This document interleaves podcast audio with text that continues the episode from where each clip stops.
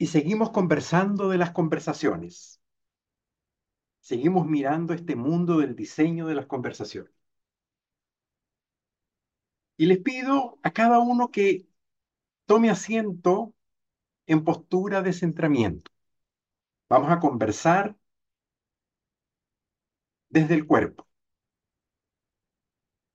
En postura de centramiento, sin usar el espaldar de la silla, en una postura muy tranquila, relajada, cómodos, cómodas, pero también con algo de tensión. Los brazos en la mesa.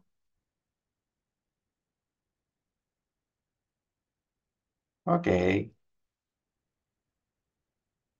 Decía Alicia temprano, en la mañana, que las conversaciones y el diseño de conversaciones tiene que ver con problemas, con quiebres, con situaciones que se nos presentan por delante y que necesitamos abordar, enfrentar.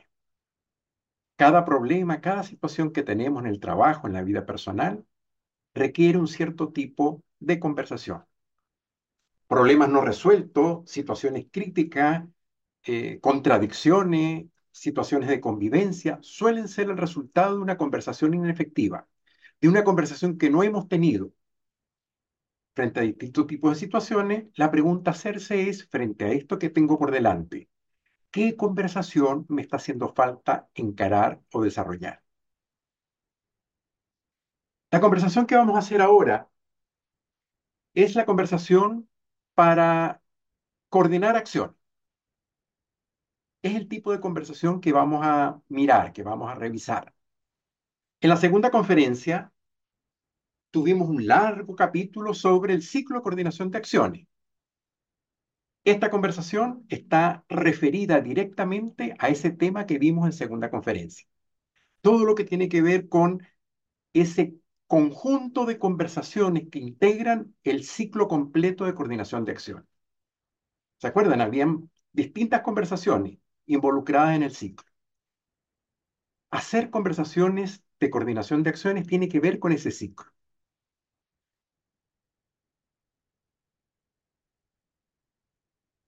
Por favor, cada una, cada uno, piense en un problema importante que está teniendo en este momento.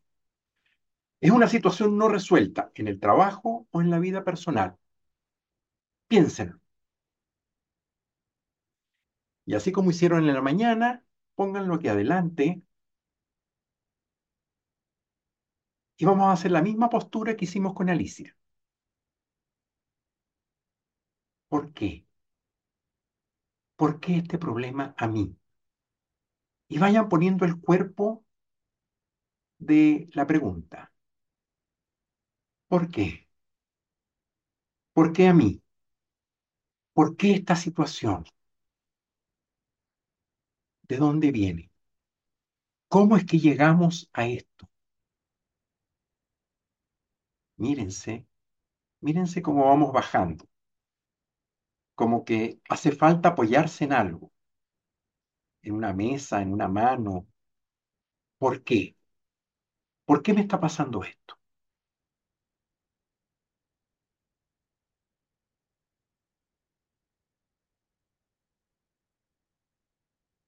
Y ahora les pido un cambio, un cambio de postura.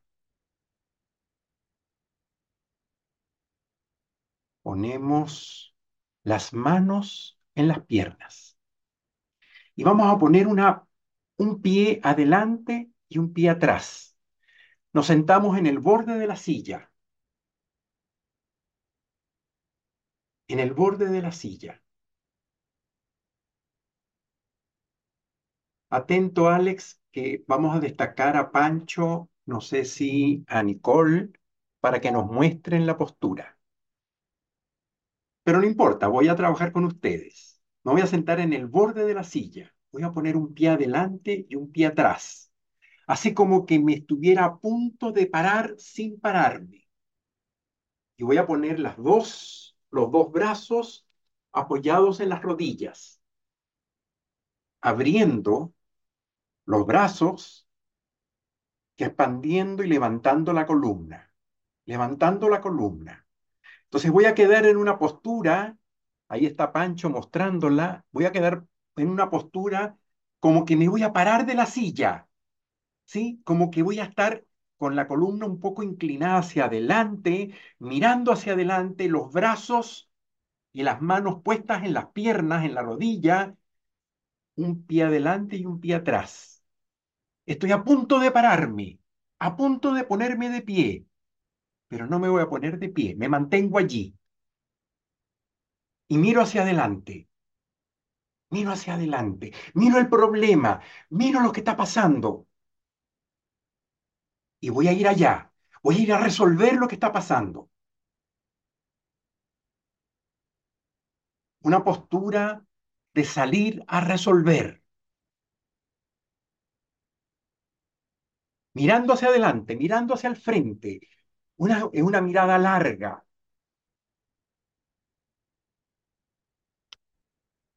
Ok. Gracias, Nicole. Gracias, Pancho.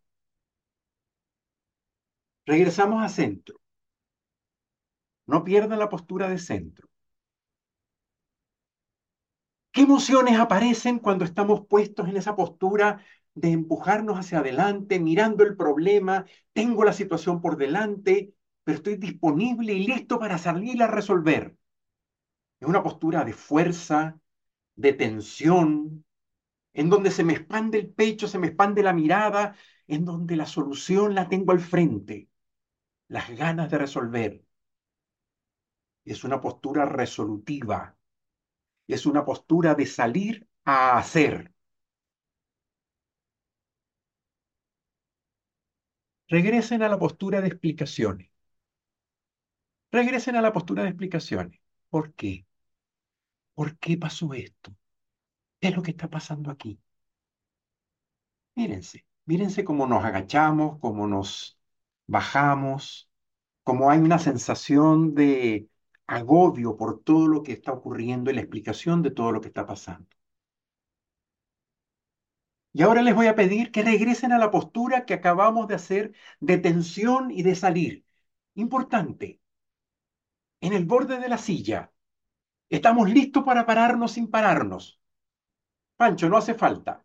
Ya lo tienen. Pancho, ya no hace falta. Ya lo tienen. Estamos listos para salir a resolver. Estamos listos para comernos el mundo. En tensión. Sostengan la postura y quédense allí un rato, mirando adelante, mirando hacia el frente. Vamos a resolver lo que hay que resolver. Vamos a apagar este incendio que tenemos por delante. Nada nos va a parar. Yo puedo. Yo puedo hacerlo. Yo puedo resolver. Es el cuerpo de la coordinación de acción. Es el cuerpo de la conversación que hacemos para resolver. Y estamos permanentemente puestos. No se muevan, por favor. Mantengan la postura. Mantengan la postura hacia adelante. De tensión hacia adelante. Importa que mantengan y sostengan la postura. Esta es una conversación que no explica nada. Resuelve. Resuelve el problema. Busca el camino para resolver lo que hay que hacer. no explica la historia, la hace. Está todo el tiempo viendo en dónde, con qué y de qué forma hay que resolver lo que hay que resolver. Lo tengo allá adelante.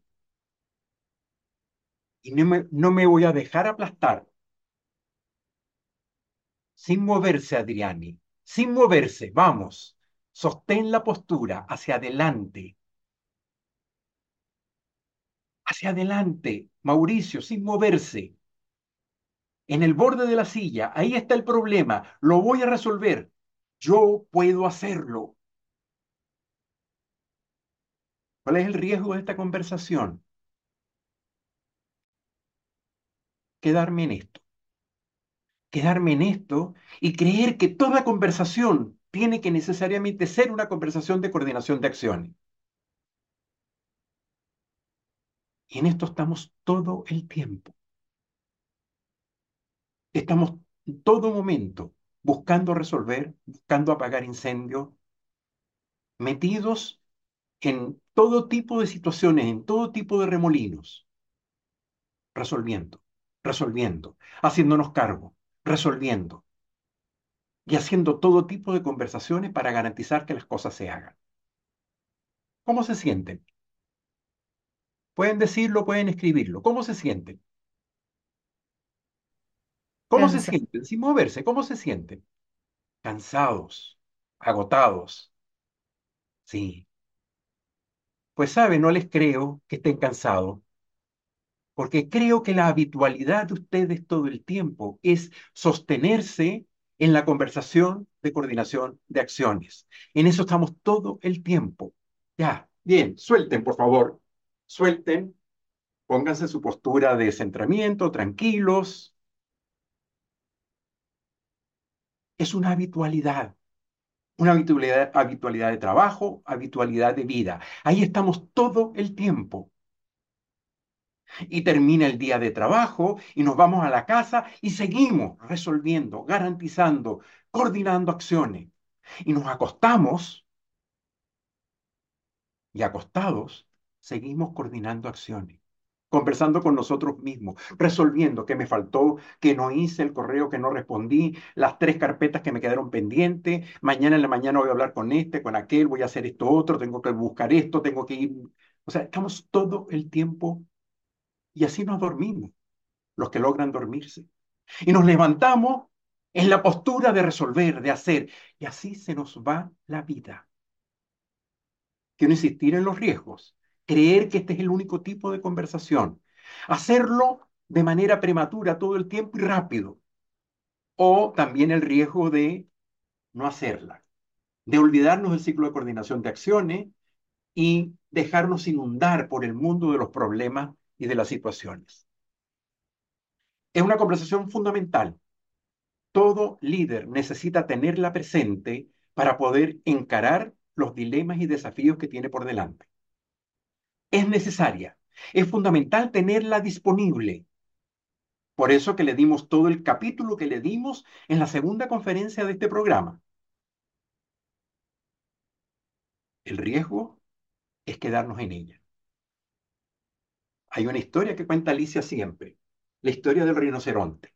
El rinoceronte, con toda su fuerza, con todo su empuje, su energía, que además es ciego o ve muy poco, ve borroso, y frente al riesgo se tira y embiste sin pensarlo. Frente a la situación crítica, se va con toda su fuerza, con toda su energía, y se tira tirándose a veces por barrancos. Y cuando logra pararse después que ha caído en el barranco, con lo poco que ve, logra mirar que al lado del barranco había tres caminos posibles. Había tres posibilidades distintas, pero ya se había tirado con toda su fuerza y su energía. ¿Cuántas veces en la vida en el trabajo, en la oficina, con nuestro equipo, con la gente que queremos, con nuestra pareja. Nos tiramos con toda la fuerza de nuestra capacidad resol resolutiva y de, y de garantizar que las cosas se hagan sin mirar, sin parar, sin detener la marcha para mirar el entorno. El desafío, ampliar nuestro repertorio de conversaciones, no quedarnos solo en el ciclo de coordinación de acciones, no quedarnos solo en la resolución de garantizar hacer y resolver. Podemos pedir ayuda, podemos delegar, podemos reflexionar, podemos generar conversaciones de diseño y de reflexión. Es la conversación para posibles conversaciones, distinta a la conversación de, coordinación de acciones. Esa resuelve, es, fuego puro para garantizar, perdón, tierra pura para garantizar que las cosas se hagan.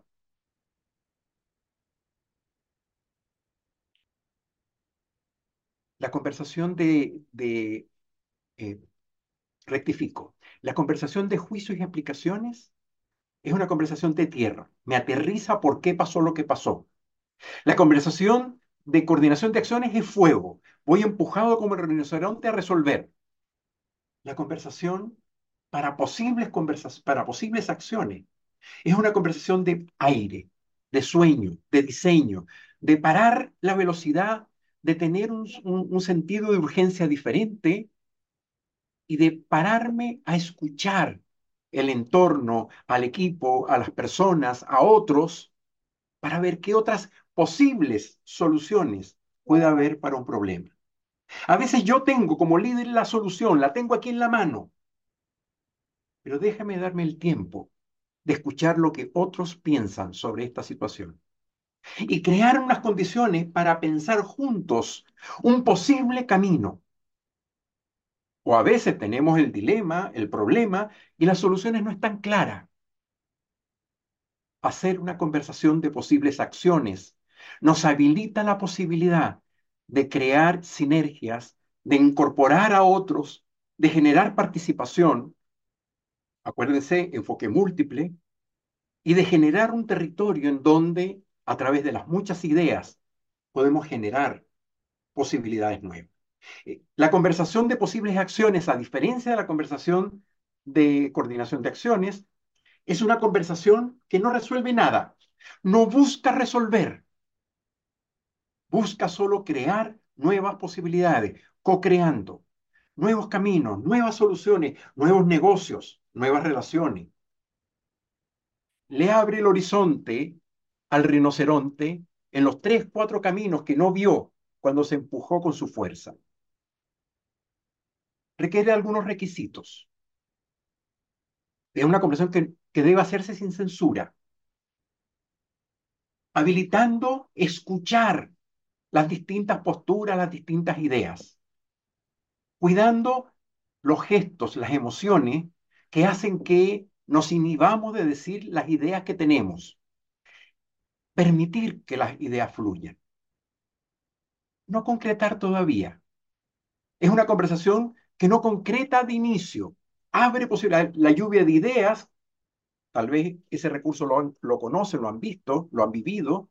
Lluvia de ideas es un recurso organizacionalmente se usa en los equipos de trabajo para que distintas personas den ideas sobre un cierto problema o sobre una cierta perspectiva. Es una mirada global, una mirada grande, una mirada de largo aliento, de largo plazo. Para ello se requiere ciertas condiciones. Es un tipo de conversación que no se puede hacer en el ascensor, corriendo, en el estacionamiento. Es una conversación que hay que hacerla incluso hasta estéticamente, creando ciertas condiciones para que se habilite lo que se quiere hacer.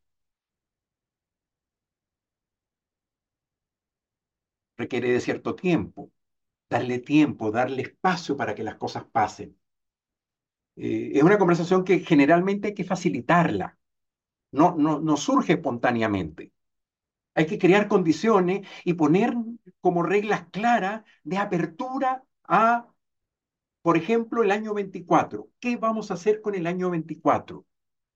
Dado el, espacio donde estamos, dadas las condiciones que tenemos, dados los recursos que tenemos, ¿qué queremos hacer en el año 24? Y escuchar las distintas posturas que emergen. Cuidar a aquellos que por ansiedad de tierra necesitan concretar rápido y aparecen preguntas que matan la conversación de posibles acciones, como por ejemplo, ¿cómo vamos a hacer eso? ¿Y cuándo vamos a hacer eso?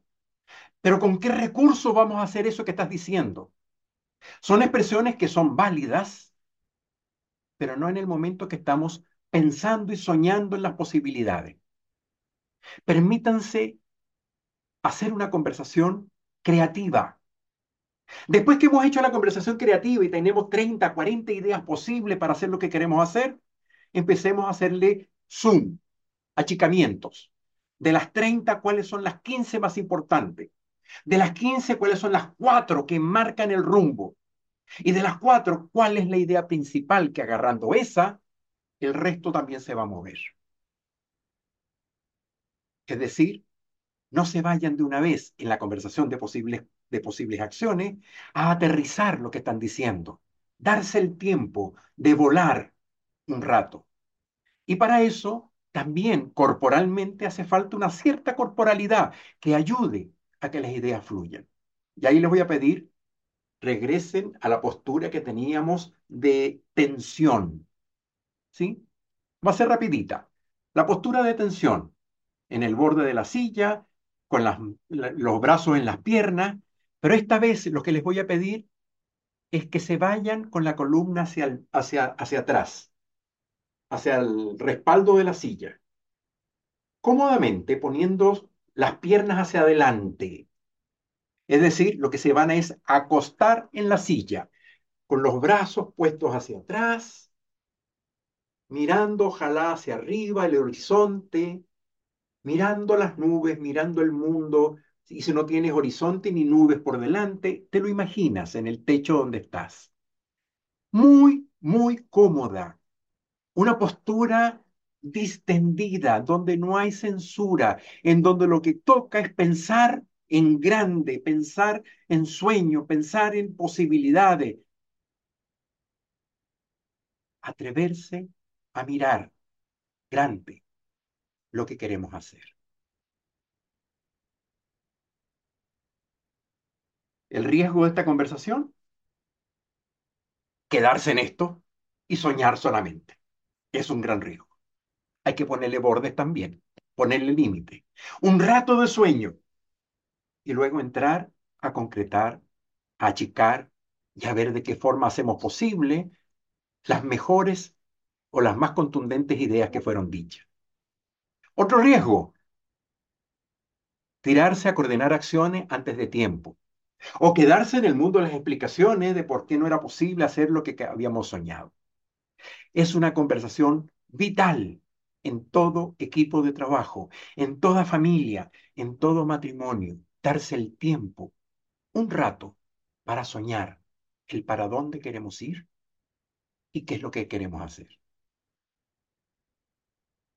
Combinar. A eso me refería hace rato cuando decía ampliar el repertorio conversacional. Coordinación de acciones para resolver en el presente y garantizar con fuerza que hay que hacer y apagar lo que hay que pagar.